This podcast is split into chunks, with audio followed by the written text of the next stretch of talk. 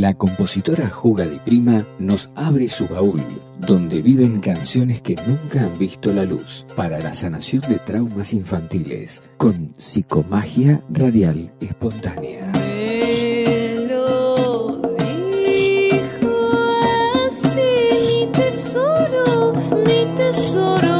Versiones de sus áreas de ópera predilectas, tangos alterados, ajedrez, poesía y fábulas con mística amorosa.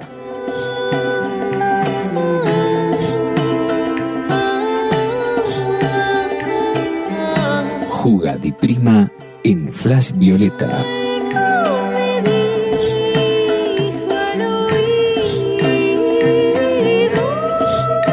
Es Juga di Lúcuma.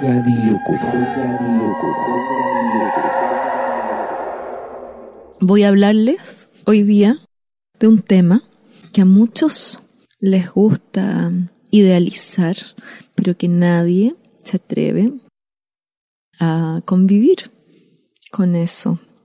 Les voy a hablar de la sangre. Y más adelante, después de una, algunas reflexiones sobre la sangre, vamos a hablar de las copas menstruales. De eso se va a tratar este programa. Bueno, la sangre si ustedes piensan, es el elemento en el ser humano, en el cuerpo, bueno, de los animales también, por supuesto, de los otros animales. Eh, la sangre es lo que lleva el material genético más ancestral de todo tu linaje, de todas tus encarnaciones, de lo que tú quieras.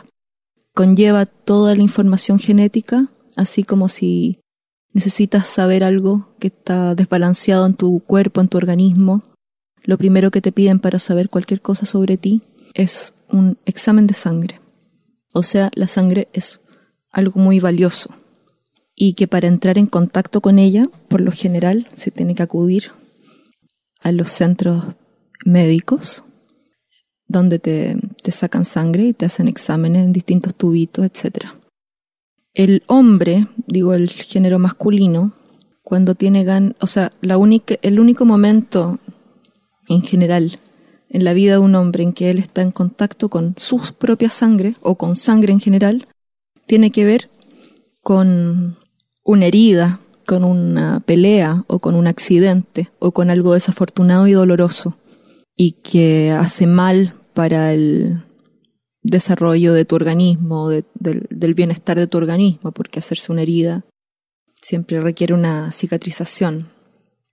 La mujer, entre sus alrededor de 10, 11 años de edad y los 40, 45, 35 para otras mujeres, 50 para otras, la menopausia, la mujer tiene alrededor de 30 años de constante sangre, muchos litros de sangre durante su vida, tiene acceso a ella cada mes, cada 28 días, sin mayor dolor, sin mayores molestias, y tiene acceso a un montón de sangre, la cual no se puede hablar de ella, la cual el momento que la mujer empieza a tener sus periodos, se habla brevemente de eso si es que hay algún apoyo, digamos, en la familia o, en, la escuela, que le informen, digamos, de lo que le está pasando en su cuerpo, de por qué sangra. Y se habla como algo muy secreto, como algo que es poco higiénico o que hay que esconderlo, no se puede mostrar abiertamente. Ni entre tanto las amigas, bueno, las amigas obviamente que con la edad, por supuesto, esas cosas se desinhiben, pero los primeros años de adolescencia es un tema bastante tabú. Se ocupan toallas higiénicas o tampones para poder pasar por este periodo, digamos, de, bueno, la sangre que queda en los tampones o las toallas higiénicas está intervenida por químicos y conservantes que cambian totalmente la sangre como sale y le dan aromas que no corresponden y la procesan por químicos que le quitan su pureza hay una maravilla que hay muchas mujeres con las que me he encontrado en el camino desde que descubrí esto hace más o menos dos años, año y medio. Las mujeres con que hablo de este tema les provoca gran sorpresa en general y dicen que no saben de esto, que ni siquiera lo habían escuchado en su vida. Es como si fuera como una cosa que no, que no sabían que existía. Por eso quiero decir algunos datos de la generación, de la creación histórica de la copa menstrual. La copa menstrual viene circulando desde 1867. Como recipientes hay en tipo de diafragma y hay otros tipos de recipientes de distintos eh, materiales, digamos, durante la historia, en los cuales eh, la sangre se recoge directa desde donde sale y luego eso se saca y se puede em, sacar la sangre tal cual, sin pasarla a través de una toalla o de un, qué sé yo, un género contaminado. Digo contaminado porque los tampones tienen un, así un folleto de advertencia que cuando uno lo lee cuando es chica, se muere de susto, que dice, cuidado, si tienes el tampón puesto por más de cinco o seis horas seguidas, sufres el riesgo de tener un shock tóxico, ¿cómo se llama la cuestión? Eh, síndrome de shock tóxico, eh, que te puede causar la muerte en pocas horas. O sea, los tampones tienen tales químicos que te puede provocar eso con el contacto de tu sangre, estando en tu organismo por más de seis horas. Imagínate, te quedas dormida o qué sé yo.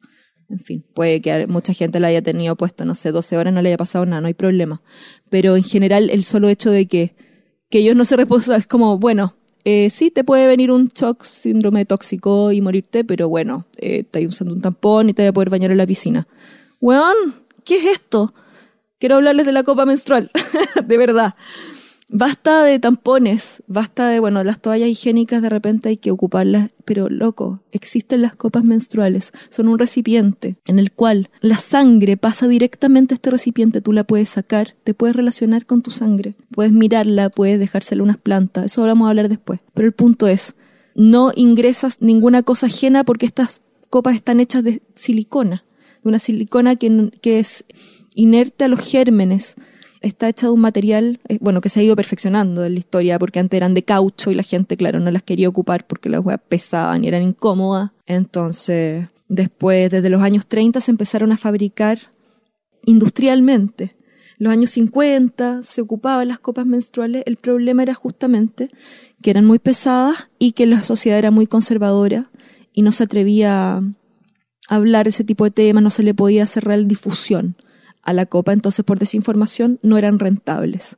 Pero bueno, en Europa, de no sé, los años 70 en adelante, que es muy popular este sistema, es ecológica porque no genera basura. O sea, imagínate las toneladas de algodón que ocupas durante toda tu vida, todas las mujeres.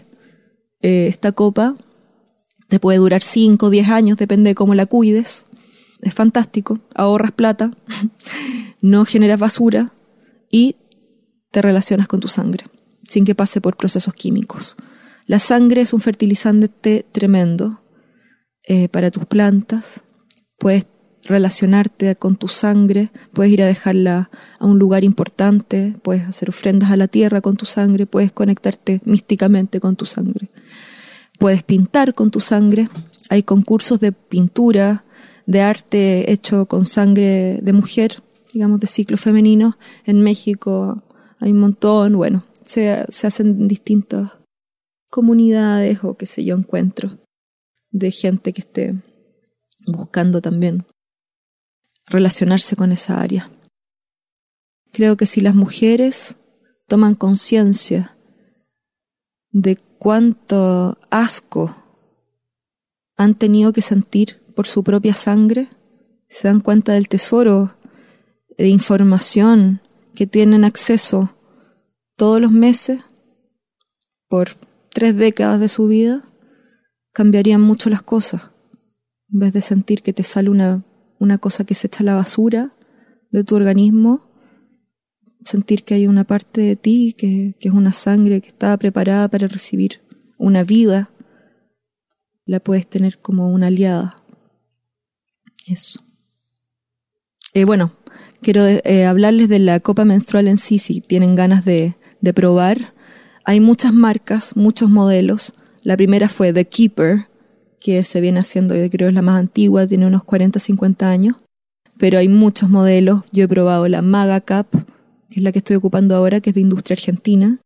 Si se meten a MagaCap, es M-A-G-G-A, Maga con doble G, MagaCup, C-U-P.com.ar, van a encontrar distintos puntos de venta.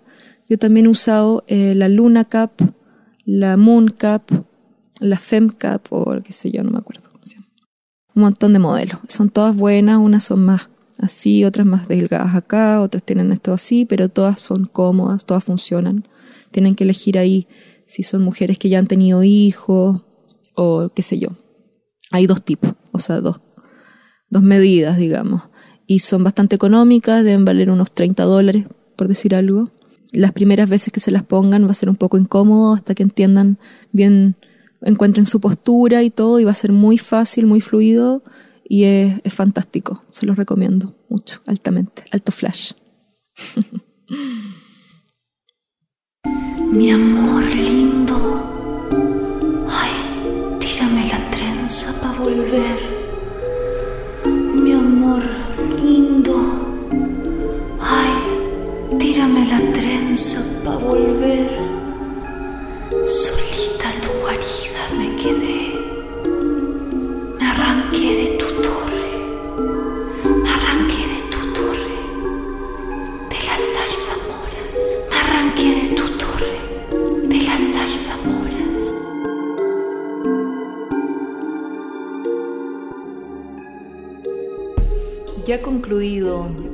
tema de la vamos a pasar a unos temas un tanto más infantiles, no por eso menos sangrientos, pero estos son sangrientos que conllevan dolor y sufrimiento, y parte de la vida, parte de nuestra cultura occidental, esta mentalidad media tétrica. Hace años ya que está censurada las partes más tétricas de los hermanos Grimm o de los hermanos Andersen, historias realmente escabrosas.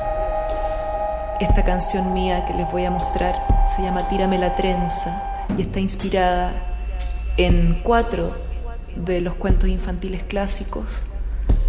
También está inspirada en el estilo de composición que es el lead, que es la canción de por sí concebida para piano y voz generalmente. Casi todos los compositores eh, indagaron en este estilo, muchos de ellos se especializaron, como fue Franz Schubert, por ejemplo, y sus ciclos de canciones, el Winterreise, Die Schöne Müllerin, la Bella Molinera, el Viaje de Invierno. Esta canción en específico eh, está muy influenciada por las canciones de Schubert y por las canciones recopiladas por Brahms, las canciones folclóricas alemanas muy antiguas. Hubo una época en que estudié mucho repertorio de, de, cancioneros de Mahler, de Gustav Mahler, que fue uno de los compositores que investigó más este género también del lead o los líder. Esta canción está concebida así, piano y voz, y se llama Tírame la trenza.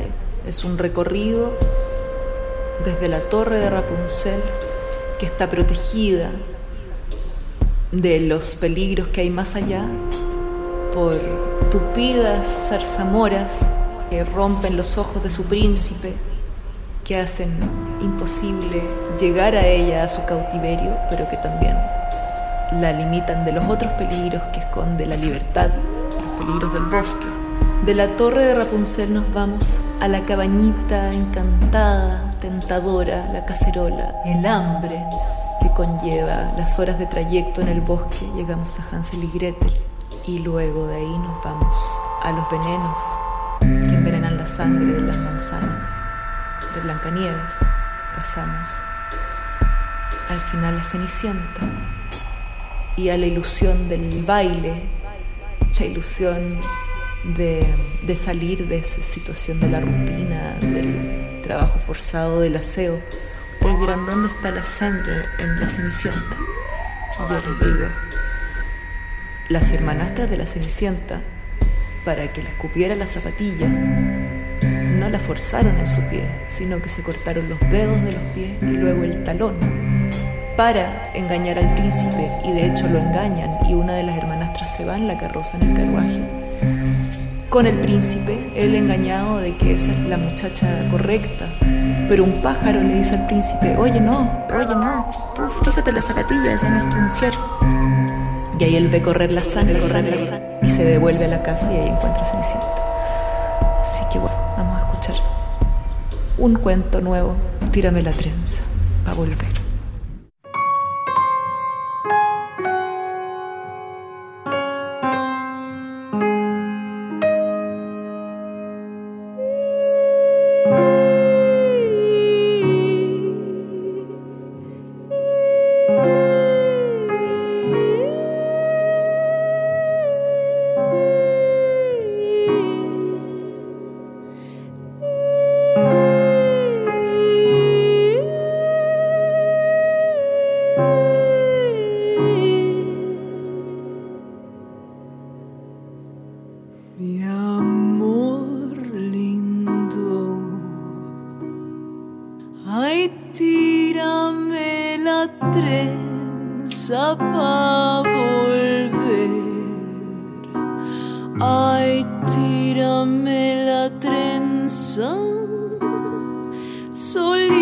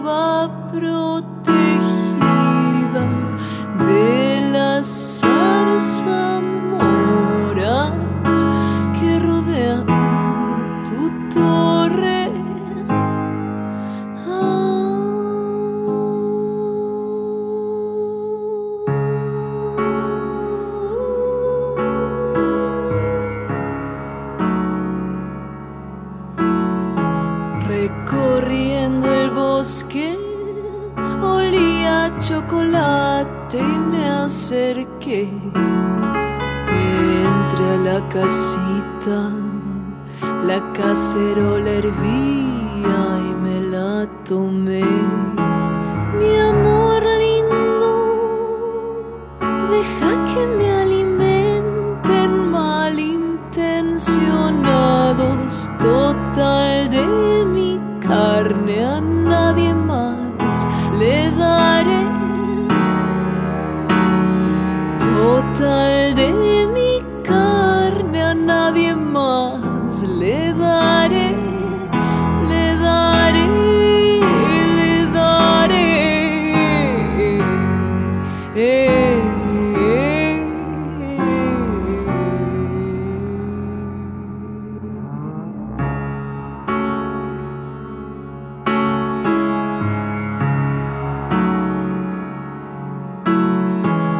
Seguía adentrándome en el bosque, la noche estaba oscura y me alojé y mordí la manzana. La bruja mala me engañó y se fue. Mordí la manzana.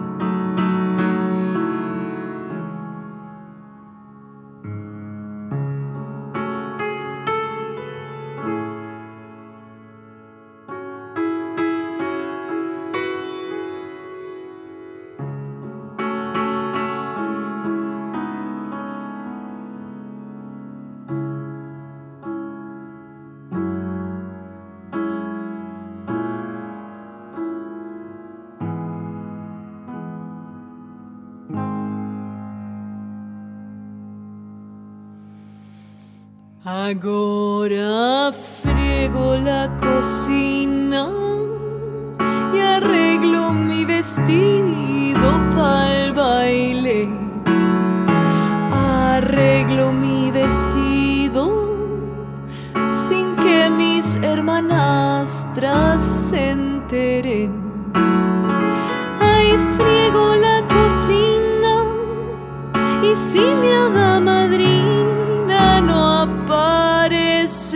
luego, te Tendré que bailar aquí con los ratones. Tendré que bailar amor con mis ratones, ratones, ratones.